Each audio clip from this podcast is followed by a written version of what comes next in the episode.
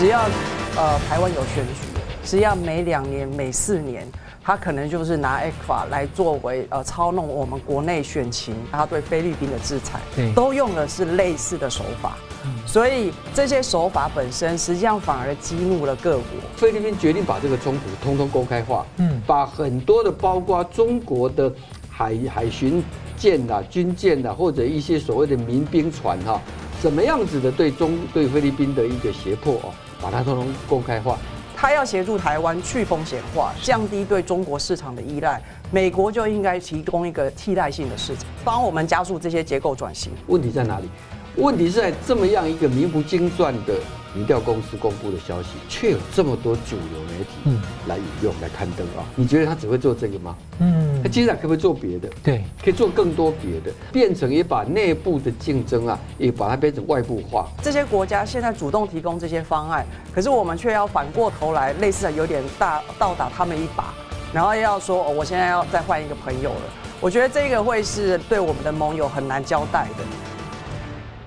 新闻大破解，回答新闻。大家好，台湾大选呢倒数不到二十天了，台湾的检方呢在不到一个星期内就侦破了两起啊，中共指示制作假民调来干扰台湾的大选。那中共呢最近还密集的用经贸手段，像 ECFA 等等的呢，在恫吓台湾干预选举的同时呢，是否呢更害怕台湾正在降低对中国大陆的依赖？那么国际供应链的去风险跟去共化呢？欧盟将对中国的电动车反倾销调查，而美国呢，明年将要升高多项商品的关税。中国经济所谓的新三样产业会否成为新三大产业呢？那么中共呢，突然变脸大吹所谓的改革开放，又炒作纪念毛泽东，那精神错乱这样的新红潮呢，是否在末路上的一个回光返照呢？那中共放话威胁菲律宾啊，这是逼战还是在逼降？那菲律宾总统呢，是拒绝向中共屈服。美国和中共的舰队呢，在南海对峙，这对台湾有何启示？我们介绍破解新闻来宾，新民良研究协会理事长黄新龙老师。主持人好，观众朋友大家好。中华经济研究院 WTO 及 RTA 中心的资深副执行长严慧欣老师。主持人好，理事长好，以及各位观众大家好。欢迎两位啊！台湾检方呢，接连在中部南部侦破两起假民调案呢、啊，涉案的网络媒体跟亲共的政党。涉嫌呢接受中共的指示啊，做假民调来干预大选。那台湾有一些主要的媒体啊，失手引用了假民调，受到外媒的关注。所以我想请教，呃呃，理事长怎么看这个事？好，我想呃，我们在东旭在你的节目上哈谈到这个呃中共如何对台湾的介选啊，谈的不止一次。是啊，我们之前谈过说啊，他可能有软的有硬的，他有这种所谓的武力的恫吓，他有经济的胁迫。啊，它有国际的封杀啊，它有啊，甚至还有认知战、心理战啊。但是呢，基本上啊，都是从一些啊这个迹象在做判断啊。而您刚刚提到的啊，这是在发生在十二月二十一号跟二十三号短短的两天当中啊，我们台湾的检方哈正式起诉出来的两起中共的界选啊。当然，这不表示说他的介选只有这样的两件事情啊，应该说它是一个冰山的一角啊。那么，为什么我们说它是冰山的一角？因为它的介选动作多式多样，但是我们是一个法治的社会啊，你必须要找到足够的证据、足够的依法的这样的情况，才能够对外来公布。而且坦白说，他也不能现在就证明他们有罪，是因为他这个虽然根据反渗透法，你还要经过法院的程序啊。啊，这就是一个法治社会跟一个不是法治社会的地方，我们在对应的哈，这是第一点啊。好，那第二点呢？刚刚讲到说，其实大家记不记得啊？早在今年几个月前哈，那么我记得当时我们的国安局的局长啊，到立法院去备询的时候，他就有提到说，中共的借选手法包括收买民调公司，制作假民调啊。好，那现在呢，刚好这两个被抓到的哈。那么都是这样的 case，而且呢，他们的睡醒的时间呢，睡醒的这些散播、制作假民调跟假新闻的时间，都是在八月到九月之间啊。好，那这当然呢，我想细节的部分哈，现在你节目时间没有办法一一跟大家来说明啊。简单讲哈，他就是找了一些名不见经传，我所谓名不见经传没有不敬的意思，而是说他不是一个经常在做民调都要发布的一个公司啊。那么这个媒体呢，也是一个新出来的，叫纸传媒啊。因为大家知道，现在网络媒体很发达，你要成立一个媒体公司又很简单啊。好，然后呢，他在这个呃十一月啊，这是蓝白河确定破裂啊，然后这个总统候选人登记啊已经截止了之后，突然间在十二月初的时候呢，他们就丢出来说他们独家制作的民调，那么呈现的是侯赵佩第一次超越了这个这个赖萧配啊。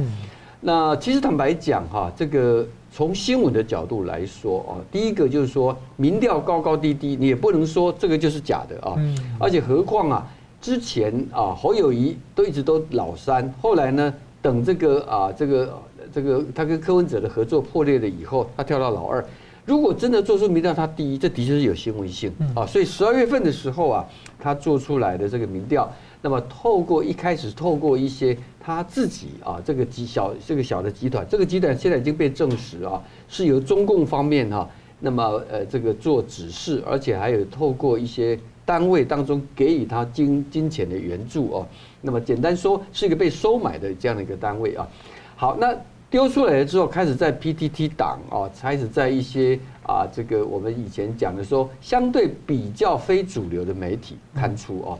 可是为什么这一次的事情会大家开始觉得很警觉啊？是因为它不是只有在这一些我们讲的非主流的渠道来刊登，它接下来我我看了一下，包括什么呢？包括。联合报系 UDN.com，包括经济日报的网站，那么也包括这个 PC Home，包括雅虎，包括 ET Today，包括中天新闻，包括中时电子报，这些通通都引用的啊，都引用的啊。好，那这里头啊就提供了一个非常严肃的问题啊。这严肃的问题就是说，那么为什么我们对于这个民调要给他重视，这个假民调要给他重视啊？因为呢，这个民调其实明摆着哈，他号称说啊，他是用一种创新的一个民调的做法啊。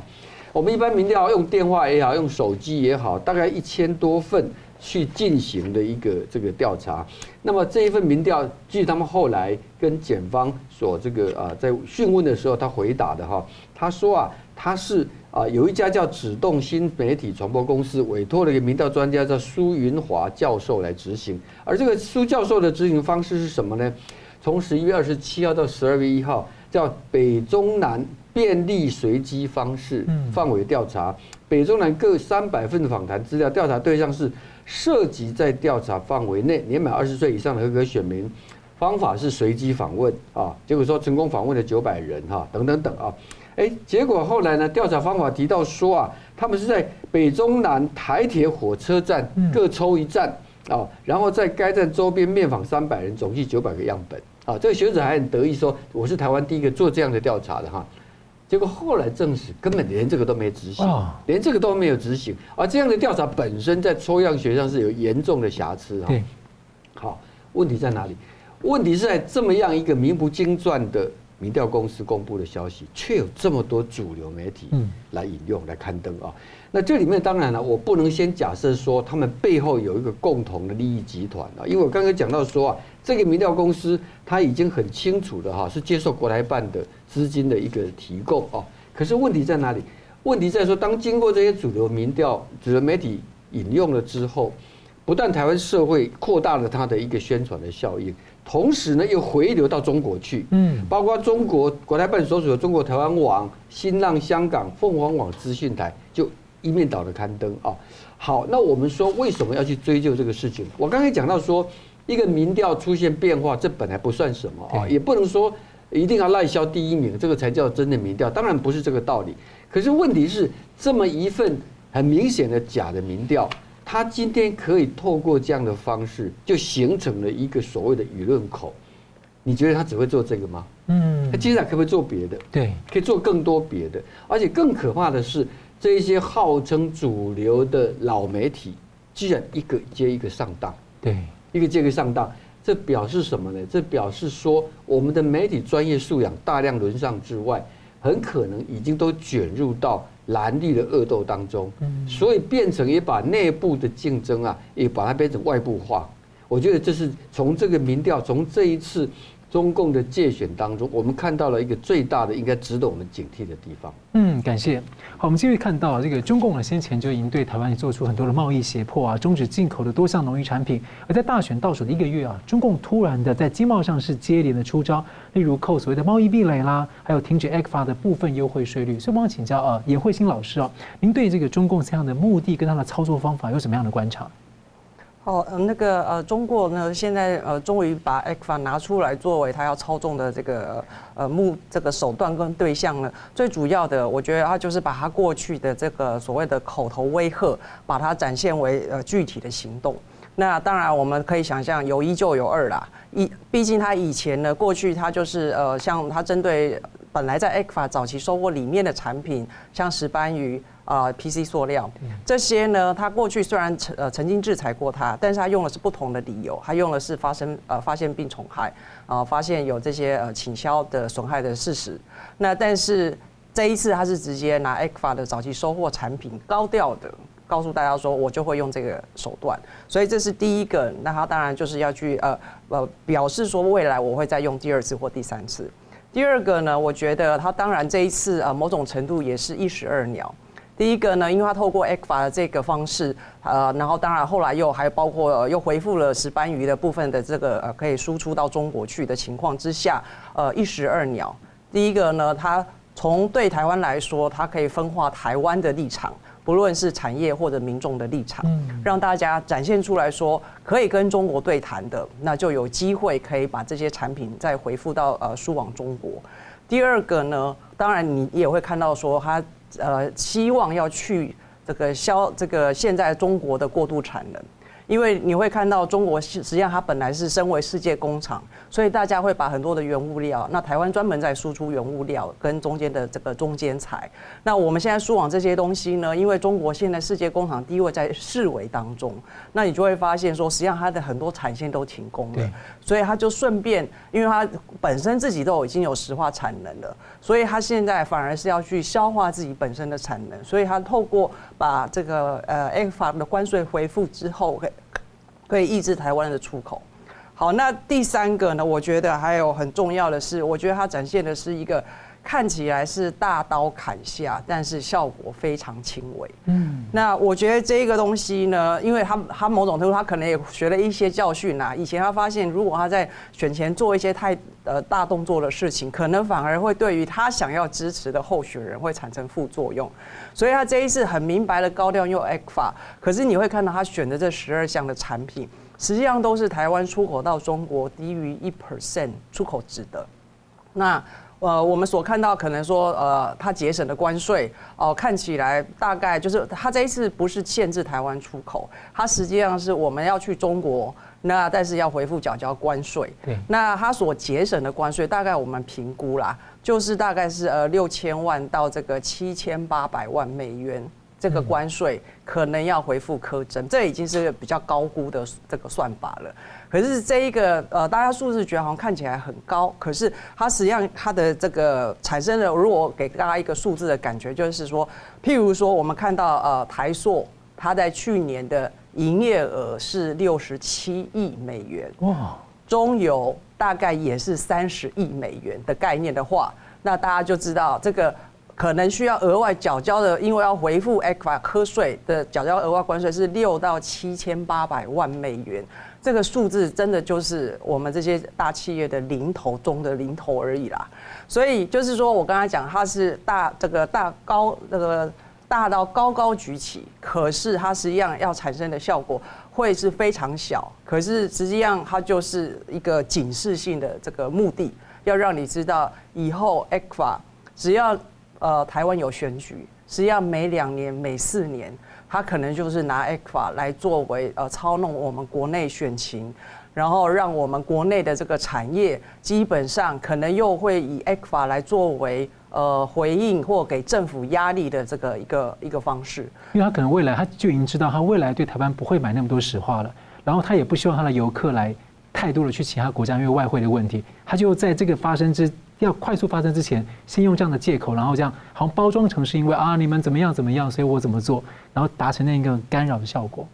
对，因为现在中国就是在尝试各种可能性，是来看看哪一些东西会对台湾的选情最有效果。嗯、那所以他之前呃用中国贸易壁垒调查这件事情，来给台湾一个它等于是一个新的工具的尝试。然后他很广泛性的，譬如说禁止我们的呃食品工厂，因为没有登记，所以因此进进了三千多项的产品的这个出口。然后当然用了很多病虫害这些理由。然后当然还有包括呃陆客啦，还有这些呃陆生的这些问题，这个实际上就是归纳来讲啦，中国对全世界国家，包括我们现在所看到他对菲律宾的制裁，对，都用的是类似的手法，所以这些手法本身实际上反而激怒了各国。我觉得现在各国呢，包括像 G7 国家，都已经在谈说我们要如何共同去应应。中国现在一而再、再而三的利用这些所谓广义的经济胁迫，好，就是包括这些进出口贸易的措施，然后对于在中国境内，呃，这些透透过呃反间谍法给予常常利用，然后公安常常用这些理由，然后可以闯入这些呃在中国境内的外资企业突袭检查。给予这些压呃这个就是寒蝉效应的这个这个压力，这些东西呢，就是我们现在各国所面临的一个很大的一个这个压这个压力的来源，所以大家实际上都在要共同去面对，要去想个方式，要共同去应应这样做中国的一个做法。因为我知道像呃 G7 还有在欧盟之前也有反胁迫的措施，所以他这样一直搞下去，说不定会在亚洲搞出一个亚洲范围的反胁迫的一个联盟的隐形联盟之类的。极有可能，现在的实际上，呃，美国呃，实际上很积极的跟台湾、跟日本都有在讨论这个相关的议题。那只是我们现在，那实际上我们台湾过去也已经有具体行动，譬如说我们支持立陶宛，因为立陶宛为了台湾而受到中国这个胁迫的事情，我们实际上就已经很用具体的行动。第一个，我们直接买下了这个立陶宛在呃被中国宁波拒绝进口。然后在海上漂流的这些呃这些葡萄酒啦，嗯，然后包括了我们也提供立陶宛未来先进产业，包括这些半导体的呃跟它镭射的这个呃领域上面的一个科技合作。是，嗯，好，感谢，我们休息一下，马上回来。欢迎回到新闻大破解。十二月十八号呢，是中国大陆啊，经历了几十年的共产政治动乱之后呢，中共当时被迫展开所谓的改革开放，那四十五周年，呃，中共的宣传口呢，最近是一面突然的大吹所谓的改革开放啊，被认为又在转弯，而另一面呢，又炒作十二月毛泽东声称生日的一百三十周年。所以我请教理事长，这看起来都有些矛盾的信号，您怎么解读？这是一个非常啊非常有意思的一个观察，现在习近平领导下的中国啊社会啊的一个缩影啊的一个缩影。你刚提到哈，因为在啊一九七八年的十二月十八号到二十四号到二十二号啊这几天呢是中共的十一届三中全会。那么那个会议最重要一点就是文革结束以后所谓的拨乱反正啊。那么最重要一点是。通过要结束不再以阶级斗争为纲啊，要改变的这个毛泽东时代的做法，这被认为就是改革开放的一个开头啊。那么四十五周年当然是一件大事，尤其是现在中国经济陷入困境，现在老百姓啊民怨越来越高的情况底下，但是呢，这个这么重要的日子啊，在中国大陆哈。他并没有被放到很高的位置，有一些媒体有在做一些啊对他的一个这个庆祝啊，但是呢，为什么说他没有被摆到很高啊？那么我们待会可以来做一个比较，因为他被另外一个更被中共当局现在认为更重要的节日给这个这个冲散掉了。什么节日呢？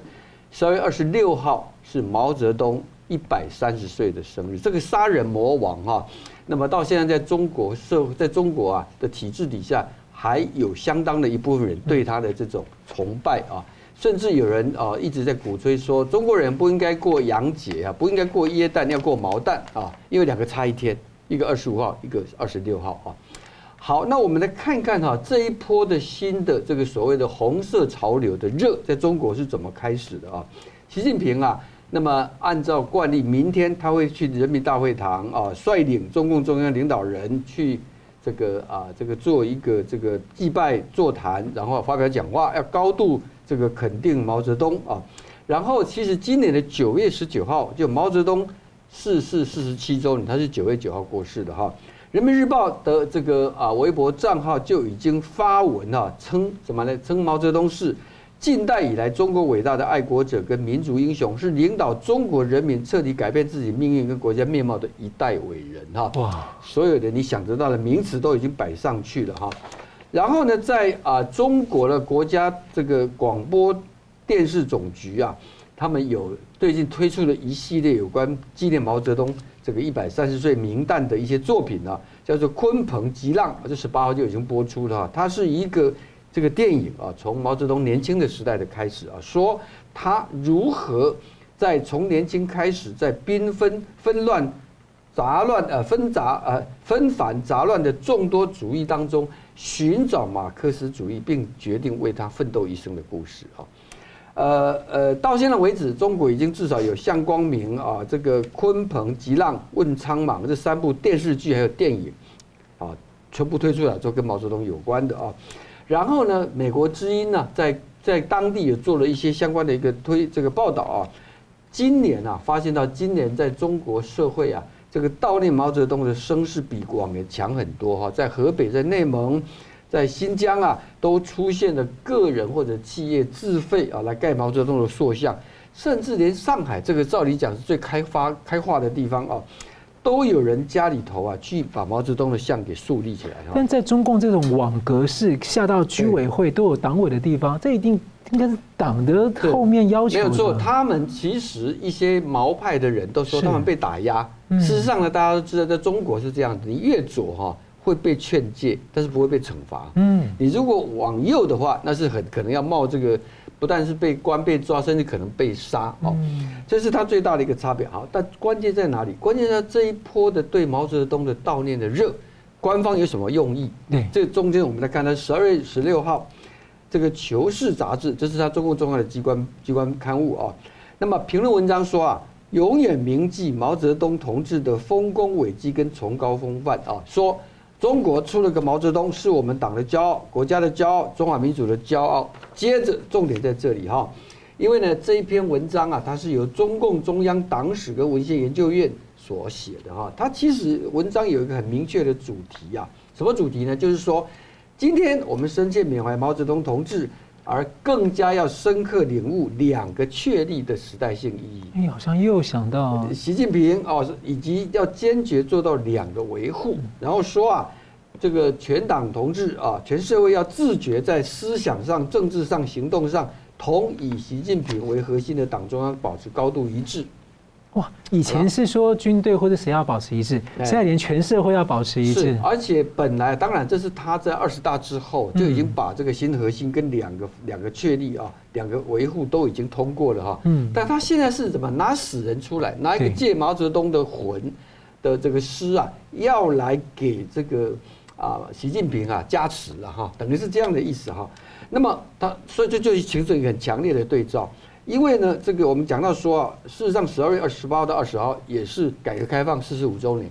改革开放大家都知道是谁的，主要的是所谓的这个啊，改革开放的总设计师啊，叫邓小平，对不对？好，这非常有意思哦。我们看到，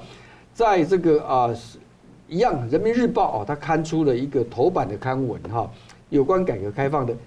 还是讲到什么呢？强国建设、民族复兴的必由之路，以习近平为核心的党中央引领新时代改革开放的基石，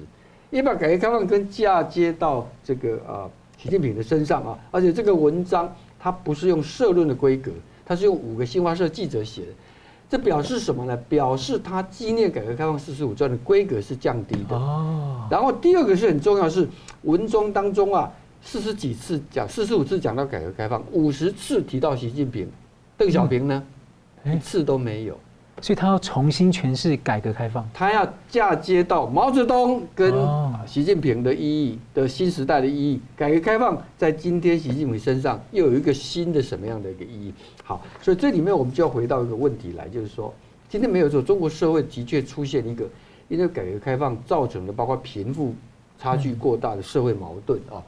好了，但是呢，这个问题就回到一个问题，就是说 这样的矛盾呢、啊。是改革开放本身的问题，还是因为你改革开放不够彻底？啊，对，对不对？因为事实上大家都知道，邓小平当年啊，他是为了保住共产党的续命，对，所以他推的改革开放是一方面经济要走市场化，但同时叫四个坚持，嗯，就是共产党的领导不能变。而到了二零一二年，大家还记不记得，中国改革开放经济已经有很大的一个成绩了哈？温家宝当时就讲了一句话，他说：“如果 政治改革没有跟上的话，经济改革的成果也可能得而复失。”好，现在看起来就是完全应验的。如果从这个角度来看，今天习近平试图把 毛泽东当年的这样的一个作为，跟邓小平的改革开放结合到他身上来，但事实上呢？毛跟邓根本是矛盾的。嗯，我讲的矛盾，至少在改革开放要走到底来讲，这是矛盾的。这就是今天我们看到的，看起来他既想要就讲一个难听一点的话，又想要贞节牌坊，但是又想要去去去去乱七八糟，乱七八糟。哎，就是这样子。哎，这就是习近平今天把中国搞到今天这样的，也让我们在一个短短的十二月份十天当中的不同的这个节日啊。看到他的矛盾，我也许从中共的角度来说，他觉得他的改革开放一直没有放弃四个坚持，就到时候的时候就是要转回来了。也许从他的角度是这样啊。呀，可是你就要付出代价啦，你不可能两个都兼得嘛。是，你不可能要得市场经济的利，你又不愿意在政治上放。是老师，我这样可以，我们可以这样理解吗？就是他中共所谓的改革开放，基本上他的路线跟他的想法，什么四个坚持，他就是违反人性，也违反经济跟逻辑的规律根本。是，所以可以讲说，包括他外交上韬光养晦哈，其实都是一时的权宜之计的。他对台湾也是一样，他所有的政策，我们待会会谈菲律宾嘛，也一样，他都是不是不到，他就是阶段性的，所以。共产党这个本质从来没有变过。以前求台商，现在打台商。是 是。好，我们这边看到台湾呢，终于突破了中共几十年来的这个孤立跟封锁啊。最近呢，近年了是和美国、英国、加拿大等国陆续签署了重要的经贸协议，跟部分的欧洲国家也签订一些备忘录啊，在往前有些松动的迹象。那当国际在推动啊去风险化。中共呢，这两年对台湾是频频在经贸上胁迫出招哦，越来越多干预选举。另外一面呢，似乎在借此威胁，让人感觉是不是阻止台湾来降低对中国大陆的长期依赖？尽管呢，台湾的朝野那么多年来都说要降低依赖，那中共呢还寄出了所谓的两岸融合示范区，施压台商，威胁利诱。所以，我想请教严老师，你的观察就是，中共动不动就来说一句说两岸关系在十字路口啊，那您认为台湾经贸路径的活路出路啊，究竟要怎么走？现在？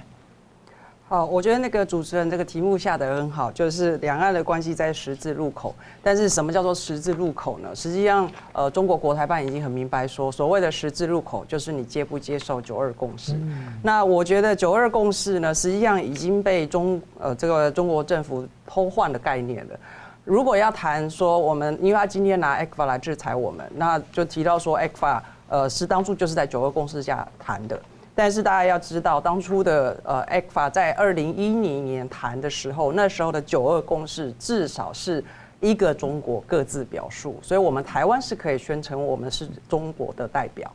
但是在二零二三年，现在国台办所讲的所谓的呃九二共识，已经被习近平置换成是一个这个中国一国两制的概念。所以，这个九二共识是我们两岸经贸关系的十字路口这件事情，我觉得已经不再是我，我觉得我们接下来可以去所谓复谈的一个基础了。这样听起来比较像是单行道，而且这个可能有可能此路不通，还叫你走到底。对，这样我觉得。现在中国开放了，就是这唯一的单行道，所以看起来，呃，我觉得，呃，国内呢应该要有一些人不能在不明就里的情况之下，认为好像九二共识，我们既然曾经接受过，为什么现在不能接受？是因为九二共识里面的内涵已经完全改变了。好，这个这个是针对呃，就是说，如我们从这个题目上面，我觉得进一步应该要厘清的。第二个呢，就来谈到说，所以我们台湾如果接下来我们朝向的这个对象是未来跟中国反而是越来越亲近的这样子一个方向的话，我觉得至少从我呃观点来看，我会觉得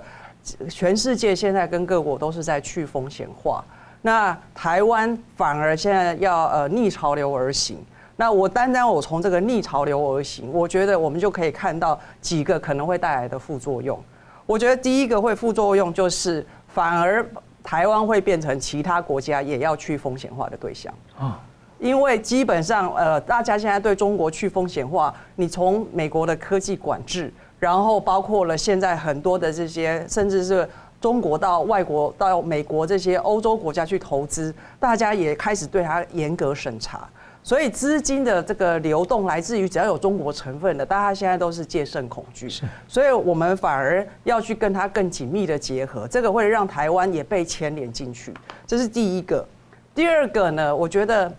美国现在这个不跟各国谈 FTA，但是好不容易在之前稍微似乎已经松动，就是说他跟台湾。呃，可能可以讨论，就是代齐 USTR 代齐已经有提出来说，有可能我们可以谈局部性的 FTA。就是局部性的选择降关税，我觉得这个是因为各界不断的呼吁，而且实际上很多这个美国自己内部的这个呃，不论是国会议员或者是他的智库，都有提出来说，跟台湾谈 FTA 不应该是一个放在比较位这个位阶低的所谓经贸层次的概念，而是应该是一个美国国家战略。哦，所以。他要协助台湾去风险化，降低对中国市场的依赖，美国就应该提供一个替代性的市场。你帮我们结构性的，就是我们一直都在结构转型，他帮我们在做这些事情，帮我们加速这些结构转型。我觉得像加拿大跟我们谈这个 FIPA 投资的协定，英国跟我们强化透过呃这些数位贸易的这个双边协定，实际上都是在强化台湾本身。产业去升级调整，然后让我们不要仰赖中国市场的一个他们所提供的方案。所以我觉得这些国家现在主动提供这些方案，可是我们却要反过头来，类似的有点大倒打他们一把。然后要说，我现在要再换一个朋友了。我觉得这个会是对我们的盟友很难交代的。那我刚才讲，好不容易美国现在终于松口，有可能跟我们谈 FTA，但是美国之前就说他为什么不谈，是因为大家会让中国会可能会对让这个中国开后门，就因为毕竟很多的这个 FTA 的国家有很多的原物料还来自于中国，他们不想让中国搭便车。所以，如果我们台湾又回过头跟中国这个呃这个交往更密切，我觉得美国大概对台湾谈 FTA 的这个想法大概又会放弃。比如说 G7 已经有共识，然后我们去跟大陆再签也许服贸或什么的，那这样等于是他们等于是开台湾变成他们的一个关口，把它打开了。对，台湾就变成他们的一个通道。就我要支持你，但是变成你会反过来打到我。对，那第二个我觉得 CPTPP 反而会是个阻碍。哦。好不容易就是呃明年 CPTPP 是加拿大是轮值国。那我觉得，呃，加拿大本来现在透过跟台湾谈 FIPA，已经可以展现他对台湾的呃投资法治的背书。那但是加拿大很明显是七大工业国，是去对中国要去攻风险化的。那所以他先呃本来他是可以强力支持我们，如果我们反过头来又跟中国更密切。这个会让他很难在立场上面呃站稳对台湾的支持。我觉得还有一个更重要的一个趋势是国人一定要注意到，就是现在西方国家把人权跟环保都已经要从他们的供应链的结构里面，从过去大家比较强调是那种道德上面的压力、自愿的遵守，现在都在法制化了。对，所以我们可以看到，像美国的法制化。美国这些呃强迫呃维吾尔族这个防范这个劳动法，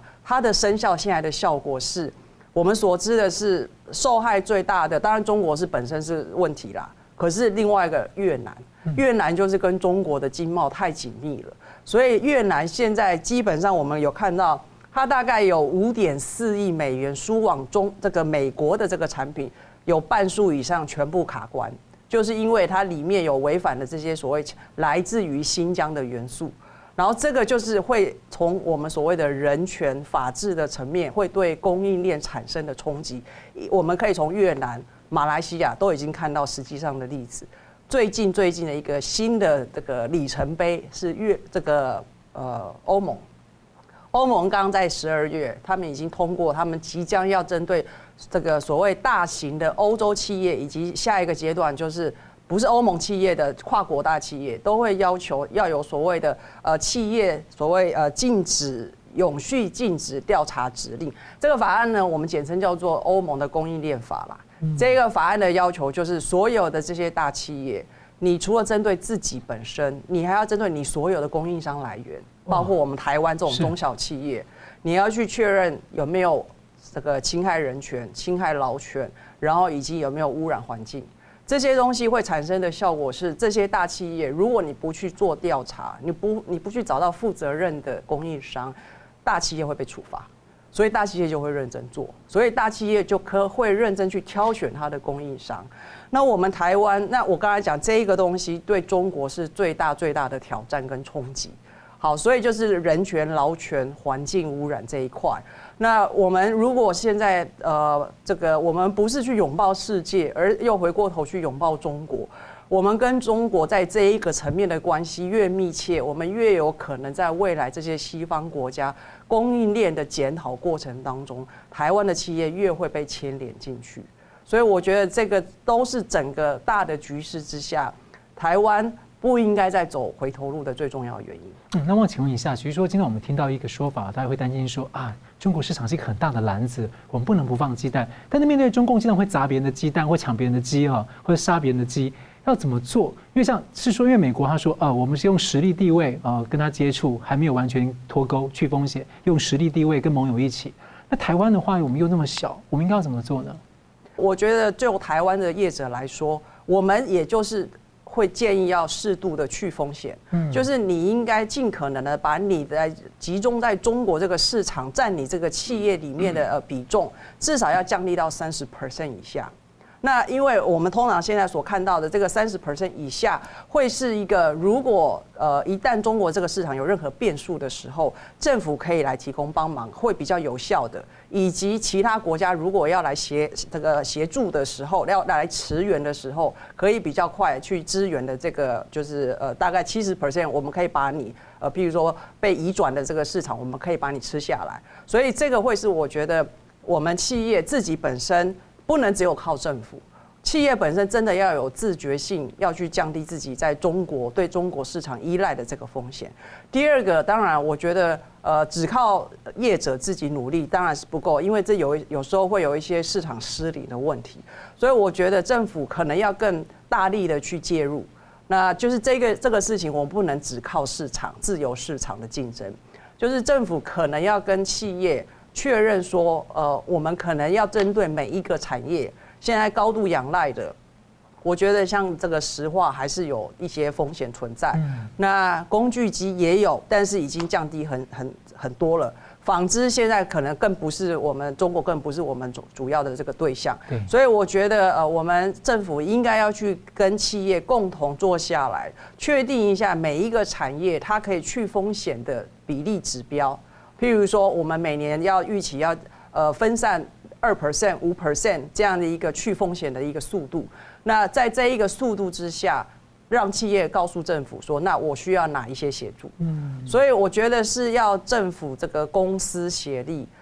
共同把这个去风险化，或者是说我们至少要市场多元布局这件事情，是要把它视为一个有政治。政策指标的那个方式来来执行，所以看起来现在这几年是一个很关键时刻，就是各国不再容忍中共一直长期违反 WTO 跟国际的秩序跟价值观，就是一定要改变这个市场跟它的规则，就是要求中共接受。如果他不接受，那如果这个时候大家都一起在做的时候，台湾又放他一马，又配合一起做的话，等于是台湾其实对自己中长期利益来说，对台湾来说是反而自陷自己的危险了。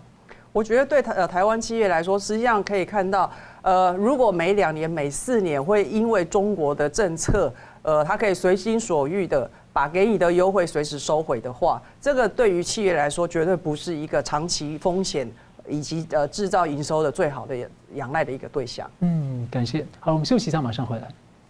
欢迎回到新闻大破解。中共啊，动不动就说跟谁的关系在十字路口啊，施压对方所谓的相向而行。那最近呢，在南海加速升高对菲律宾的压力。那中共外长王毅和菲律宾的外长通话，声称菲中关系在十字路口，威胁所谓不要误判南海形势，所谓呢不要一意孤行，与不怀好意的外部势力互相勾结。这调子听起来怎么好像这个中共主张菲律宾是它的一部分一样啊？那菲律宾总统则强调呢，菲方哦，菲律宾人有不屈服胁迫的勇气跟决心啊。那美国、日本、印度最近也都在帮助，所以我想请教呃，李市长你怎么看啊？非中关系的快速恶化？对，我想我们看非中关系哈，我们从台湾的角度来哈，其实可以产生很多的共鸣了哈。嗯，应该讲啊，中共对他周边的这个，他就是欺善怕恶啦。欺善怕恶很简单说哈，那么呃，而且它的模式哈都是以我为中心，嗯啊，那我们举个例子来说，比如说台湾啊，他现在就讲说，哎，原来你是同意九二共识的啊，你现在换党之后你不承认了，我坚持你要回到九二共识，你不回到九二共识的话，那么我就接下来就原来很多东西就不行了，就就断掉了，陆客也没有了哈。他对韩国哈，你看他现在那个呃这个现在的尹锡悦哈。他就拿那个当时萨的系统的时候啊，韩国这个文在寅总统曾经有个四不一没有，嗯，啊，说不再继续部署，不再什么什么什么这些的啊。他说：“说你们你们你们答应过我啊，这样的东西啊，那你现在怎么可以说要恢复不死萨斯？呃，这个这个萨德哈，他完全不明不明白什么叫做政党轮替，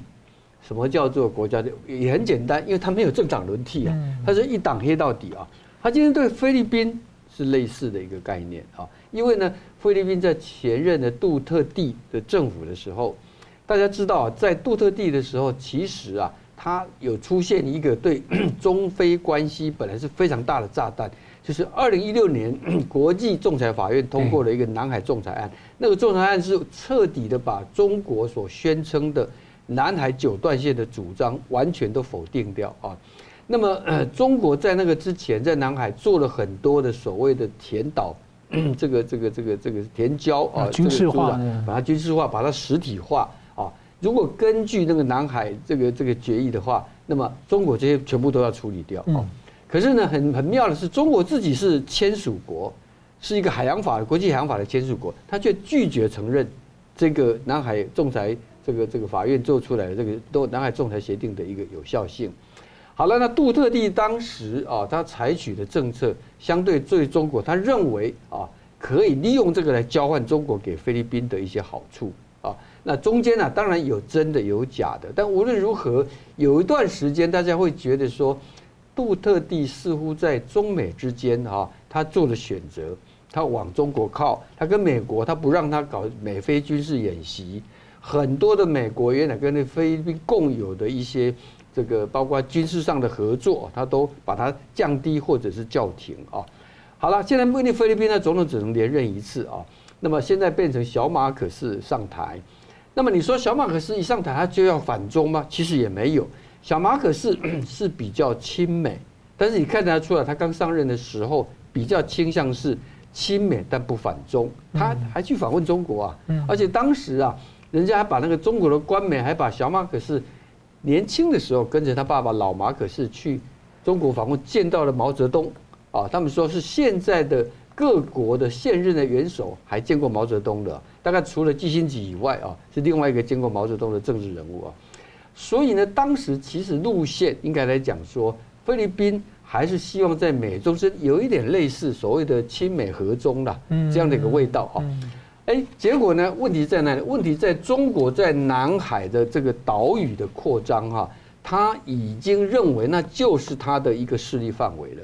所以他对于跟原来菲律宾的一些黄岩岛啦的一些原来的摩擦，他过去还可以坐视菲律宾偶尔的去那边伸张主权，他现在连这个都不让，那今年就连续的发生了纠纷，而且这个纠纷呢，还造成了菲律宾的士兵有伤亡啊。那这里面当然有一个很大的差别，也是因为美国的南海政策也发生了变化。美国大家知道，二零一六年的时候啊，当时通过了那个法，美国并没有强力的在这边来在南海地区来做这样的一个执行啊。那么也就是说，他并没有让当时一些想要呼应仲裁法院的决定的一些南海的小国啊，得到足够的一个依靠。又看到主要的当事国菲律宾，他是提出申请国嘛。这个都已经建立和和解了哈，所以呢，等于让中共看到了一个认为他可以得寸进尺、软土深掘啊。他现在想要用这个南海地区的既有事实，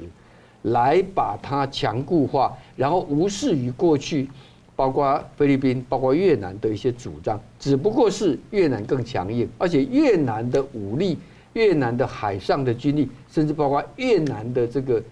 填岛啊，也不会输给中国。啊，所以他对非越南呢，相对又比较 客气一点，但菲律宾就非常的不客气啊。那这个不客气当中啊，我想我我觉得也还有一个很大的原因，就是说，像菲律宾 这个小马可是最近接受啊外媒访问，讲到了一点，就是说，他说中非关系啊，必须要走出一个新的典范范式了哈。为什么他会讲这个话？就是说，过去啊，一向是中国强大，中国对菲律宾的一些要求，菲律宾就只有吞忍，然后呢，互相把一些菲律宾受的委屈啊，也不要公开化，私下去求的和解，然后中国呢就稍微放你一马，或者说稍微放松一点啊。但菲律宾现在决定不干了。你看，从今年的五月以来的冲突，为什么大家媒体上会看到很多的这个报道？因为菲律宾决定把这个冲突通通公开化，嗯，把很多的包括中国的海海巡舰呐、军舰呐，或者一些所谓的民兵船哈，怎么样子的对中对菲律宾的一个胁迫啊，把它通通公开化，那当然就引起媒体高度的一个关注了哈。好，那我们说，那接下来会怎么样子呢？没有错，王毅，你刚提到，王毅已经讲了很狠的话了哈。这个话听起来，哇，这听起来说什么？已经走到了这个十字路口啊，面临何去何从的选择，叫中非关系啊。说菲方务必要慎重行事啊。这个话等于在下一个这个这个最后通牒一样的哈。那我觉得第一个，当然菲律宾自己本身啊要有足够的一个决心。菲律宾过去的海军国防的这个投资太少，它的武力太差啊。那现在呢？第一个是它本身要展现决心，第二个很重要的是周边相关国家的支持，尤其美国。对，因为二零一二年啊，其实就有南海菲律宾的岛屿跟中国之间的冲突，可是美国后来并没有很强力的支持，那等于让中共觉得说这个信号就进去了，因为当时就是。奥巴马政府的，然后中共当时又承诺说不军事化，但他还有违背了。对，因为那一次中国跟奥巴马政府，习近平亲口讲他不会军事化，这也是让奥巴马政府的误判。嗯，所以结果就让他落实了，坐实了。那现在已经没有人相信中国的承诺，所以这个时候包括日本、包括澳大利亚、包括印度，对，也都在背后来支持菲律宾啊。所以这一场。因为南海的这个岛屿之间的这个啊冲突所引发的中菲关系的摩擦啊，会不会升高？我觉得的确是像菲律宾的一个首长讲的说，外界都关注台海会不会发生冲突，他认为更可能发生冲突是在南海，在中菲之间。嗯，而且如果让中共在南海得逞的话，那等于从南海这边包抄台湾了。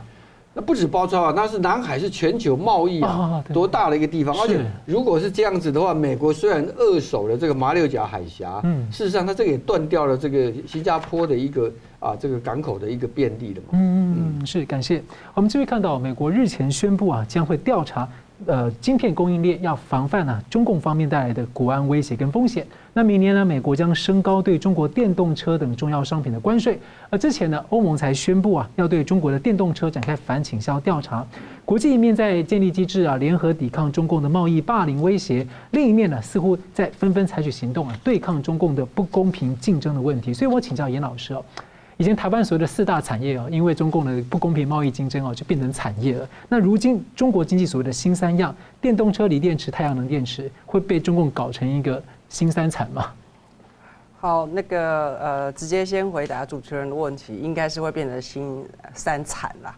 因为最重要，我觉得这个实际上呃，中国在扶植产业。的一个方式呢，实际上就是凸显出为什么现在各国要跟中国去风险化，是因为过去呃大家某种程度因为觉得就是整个跨国供应链的这个结构，所以呢就是当然有适度的，就是如果真的中国太不合理的情况之下，可能侵这个呃侵害到他们这些国内产业，所以他们当然会透过这些所谓的反倾销啦、那个反补贴，就是平衡税的这种贸易救济措施，来呃保护自己的国内产业。但是呢，大家基本上不会呃下太重手，因为还是必须国内产业，它还去思考他们可能有一些成本上面的考量。但是现在呢，你可以看到各国呃，实际上现在的呃所谓这些考量，对中国的这一个层面的考量，都已经呃降降到越来越低了，因为他们发现保护本国产业还有。呃，基基本上要去降低从中国来的这个依赖这件事情是最重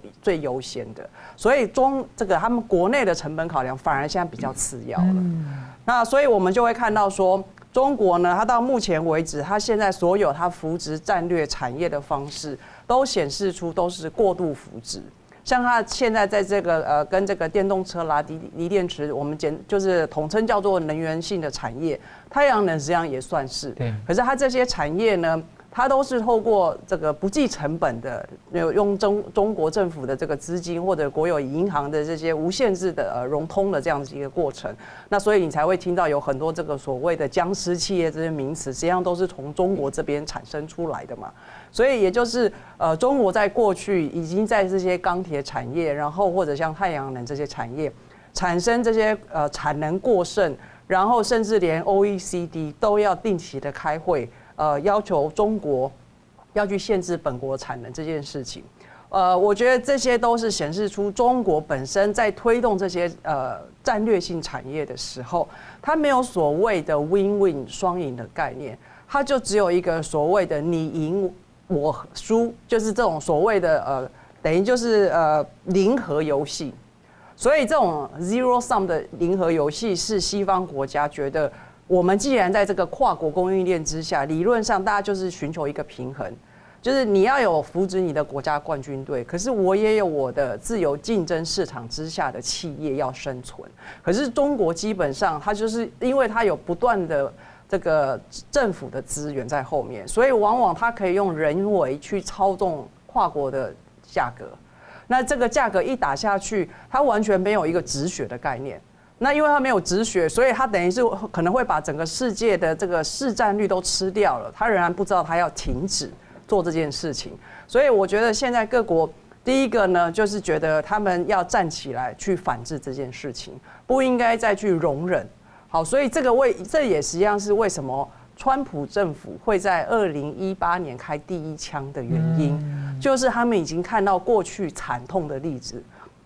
他们不想要把这个惨痛的例子再次，呃，因为中国那时候他公布的习近平政府非常这个毫无遮掩的就说我要扶植这个中国制造二零二五的这些十大战略产业，那就包括我们现在所谈的这些能源，然后锂电池、电动车，那这一些产业本身，呃，我们可以想象，他一定会花所谓举国之力去扶植这些产业。所以，川普政府那时候才会开始用三零一，先开始开第一枪去做制裁。那陆陆续续，你会现在看到，现在欧盟或美国这些国家，呃，觉得哪边还有漏洞的，我就用现有的措施，尽可能去防堵这个漏洞。所以会看到有双反，然后当然之前还有三零一。然后现在欧盟也是在呃针对针对这个呃电动车在做平衡税的这个调查，所以这些都是各国现在要试图去防堵漏洞，然后预防这些中国再次利用自己呃政府之力来呃崛起，跟其他国家做竞这个不当竞争的一个这个方法。那我们也可以看到说，所以接下来呢，你会看到呃除了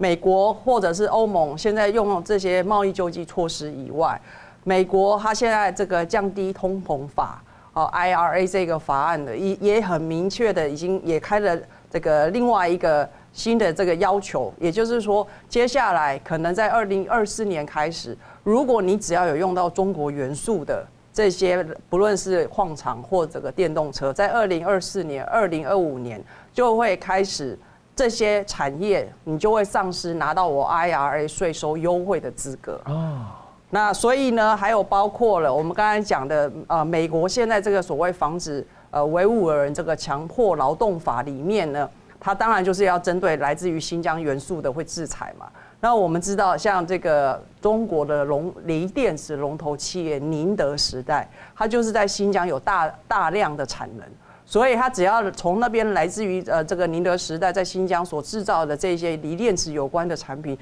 预期大概也会被美国限制进进到这个美国去，所以这些都是我们呃所看到的这个现在中国的这些主要能源产业、太阳能产业，它会面对到西方国家一致的用各种的方式来防堵它的这些产品呃流入到这些国家的市面。那呃像。美国最近用这个双反，要针对这些马来西亚、泰国这些国家，要苛征高达两百五十四 percent 的额外关税。他就是发现说，中国有很多的把这个，他过去因为他面对二零一二年开始美国的太阳能的双双反的这个要求，然后还包括后来三零一关税，然后因此呢，中国有很多的企业就。这个等于是转运。到这些马来西亚、这些泰国这些国家转运，就是洗产地，洗产地的概念，对，就是洗产地。然后，但是它在这些东南亚国家只是做微幅的加工，洗产地目的就是要规避这些所谓美国的双反的这些关税。好，所以美国发现这这件事情以后，所以它科现在所苛征的税率比原本的税率还要高，因为还要这个惩罚这些规避的企业。是，所以看起来。美国西方国家不是只对中来自于中国这种直接的产品给予防堵，现在也某种程度，他也是在警告，如果你跟中国配合他做这么密切的这些所谓规避的行动的话，你也会变成是我制裁的对象。我觉得都是要去降低。呃，其他国家就不注意这件事情，不论他们是刻意或者疏忽掉，然后因此配合中国的一些作为，我觉得这个都显示出，呃，跟中国现在在经贸关系越紧密，实际上是对自己是越不利。嗯，因为现在那么多的供应链都已经准备，先进国家跟台商配合，要转移到东南亚，就像蓬佩奥说的，台湾有机会跟美国一起重塑东南亚的局势嘛。这种情况之下，东南亚。他其实有机会扶植自己的在地产业，就不需要再靠洗产地赚那么一点钱，然后风有那么大的风险。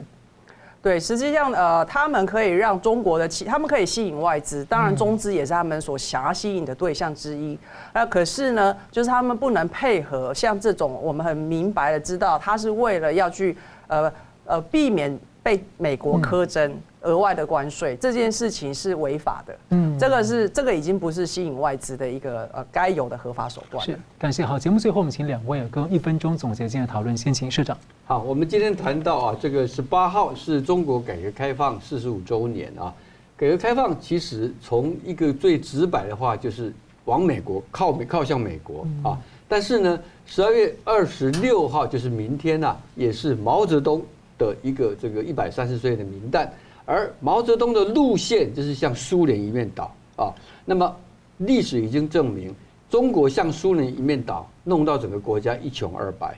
邓小平的改革开放让中国脱离了贫穷，因为他往美国靠。其实今天中国面临的这个何去何从的问题，台湾呐即将来的大选，其实也一样在决定什么事情呢？台湾是要跟美国走在一起。或者说，美国所代表的西方自由世界走在一起，还是要跟中国走在一起，继续纳到他的这样的一个所谓的圈套里头去。一月十三号投票为什么这么重要？为什么今年全世界有那么多的国家要选举，大家最关注的是台湾的选举？原因就在这里。嗯，感谢呃，副执长。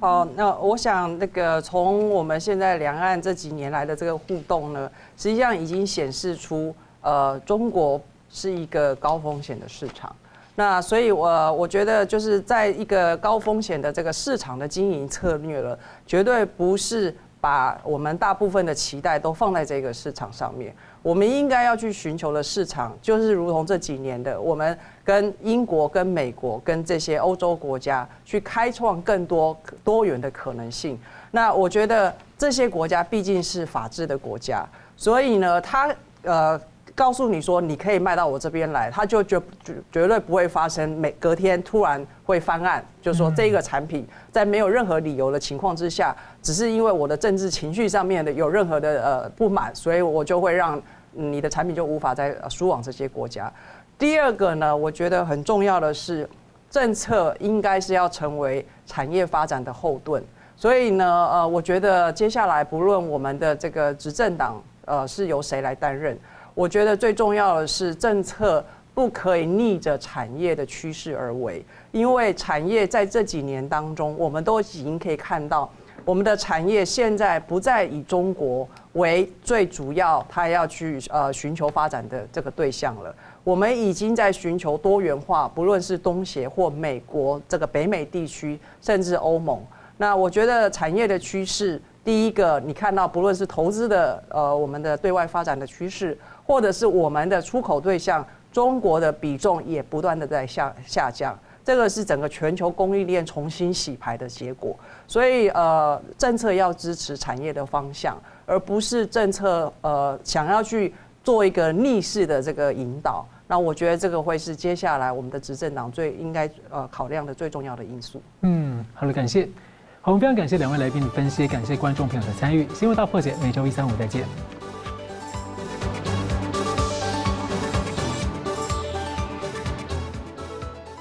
新闻大破解的观众们，大家好！非常感谢大家对我们的支持和帮助。那我们在 YouTube 上呢，成立了一个新的子频道，叫“新闻大破解随选”。我们把呢相关的这个啊，就是精彩片段都汇集在一起，来方便大家分享给朋友们。那么也希望大家能到此频道来按赞。订阅以及分享给更多的朋友。而另外呢，我们在一个新平台叫做“干净世界”有新闻大破解的频道。我这里要特别跟大家推荐“干净世界”，真的是非常好用，有许多还很重视隐私，而且呢没有暴力、色情等等，很适合合家观看。所以也鼓励大家到“干净世界”来订阅新闻大破解的频道，并且呢还有相关的 App 也可以跟你的朋友分享。那很感谢大家的支持，新闻大破解，我们每周一、三、五再见。